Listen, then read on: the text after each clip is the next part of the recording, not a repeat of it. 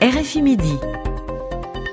La revue de presse internationale. Bonjour Justine Fontaine. Bonjour Florent, bonjour à toutes et à tous. À la une, on en a parlé dans le journal, c'est sommet du, du, G20, un grand test pour la diplomatie indienne. Oui, euh, les ministres des Affaires étrangères des 20 plus grandes économies du monde euh, se réunissaient ce jeudi.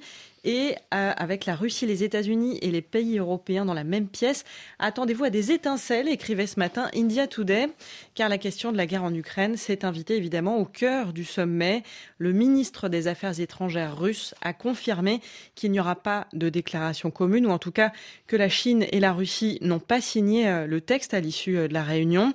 Un échec lié aux tensions diplomatiques donc provoquées par la guerre et un désaccord embarrassant pour l'Inde qui s'enorgueillit habituellement de rééquilibrer les relations diplomatiques, sauf qu'elle se trouve aujourd'hui dans une position d'équilibriste comme la Chine, l'Inde a toujours refusé de condamner l'invasion de l'Ukraine, rappelle CNN. New Delhi a aussi affaibli l'effet des sanctions occidentales contre Moscou en achetant à la Russie davantage de pétrole, de charbon et d'engrais qu'avant la guerre.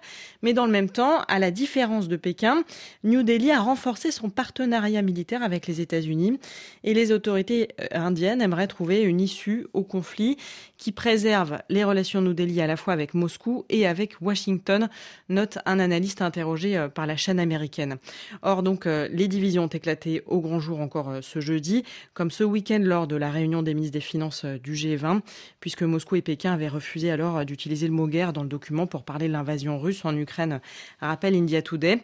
Moment gênant pour l'Inde qui n'a pas voulu confirmer alors si elle faisait partie, oui ou non, des pays qui considéraient qu'une guerre a bien lieu en ce moment en Ukraine. Ce qui pourrait expliquer, Juliette, en partie euh, l'absence remarquée du ministre japonais des Affaires étrangères à ce sommet. C'est en tout cas euh, ce que pense le journal The Wire, une absence euh, perçue comme un affront par New Delhi car le sommet est très important pour l'Inde et que les deux pays sont habituellement bons amis, relève un chercheur, un chercheur interviewé par ce média indien.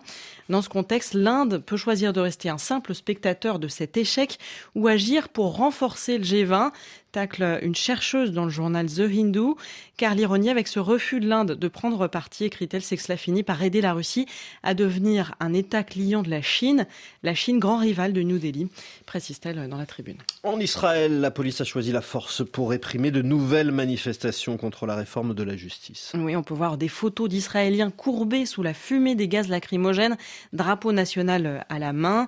En une du Jérusalem Post, l'opposition au gouvernement d'extrême droite mené par Benjamin Netanyahou a réuni des milliers de personnes encore hier pour protester contre cette réforme de la justice qui, selon eux, va affaiblir le pouvoir judiciaire et menacer la démocratie en Israël.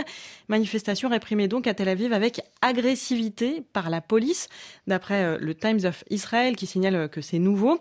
Et dans le journal à un officier des forces de l'ordre, sous couvert d'anonymat, accuse le chef de la police israélienne d'avoir eu la main trop lourde pour donner des gages à son ministre de tutelle, le politicien d'extrême droite Itamar Ben-Gvir. Une dizaine de manifestants ont été blessés. Le gouvernement exerce une tyrannie de la majorité, dénonce le quotidien euh, de centre-gauche euh, à Haaretz, donc euh, dans un éditorial, et s'insurge contre une politisation de la police alors que l'opposition à cette réforme de la justice ne faiblit pas et que la spirale des violences avec les Palestiniens s'est beaucoup intensifiée hein, depuis le début de l'année, Benjamin Netanyahu fait face à un désastre politique qu'il a lui-même créé, estime à pour qui euh, le Premier ministre risquerait de devoir organiser bientôt de nouvelles élections. En tout cas, euh, la réforme de la justice est décriée euh, là même par une partie des milieux d'affaires rapporte le Times of Israel. Une centaine d'économistes israéliens, dans une lettre ouverte, assurent que cette réforme pourrait avoir des conséquences négatives concrètes et rapides pour l'économie du pays. Et si le syndrome de la Havane n'avait finalement rien à voir avec une mystérieuse arme dirigée contre les espions et les diplomates américains? C'est ce qui ressort d'une longue enquête menée par les services de renseignement euh, américains, rapporte le Washington Post. Ce syndrome, euh, souvenez-vous, ce sont euh, des maux de tête, des nausées, des pertes de mémoire ou encore des problèmes d'audition dont ont souffert près de 1000 diplomates, espions et autres employés des services de renseignement américains lorsqu'ils étaient dans des pays étrangers.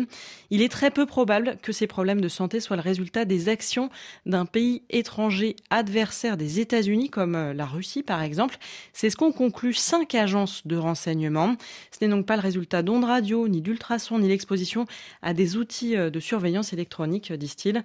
Le mystère reste donc entier, mais les victimes appellent à ce que l'enquête se poursuive, rapporte le journal.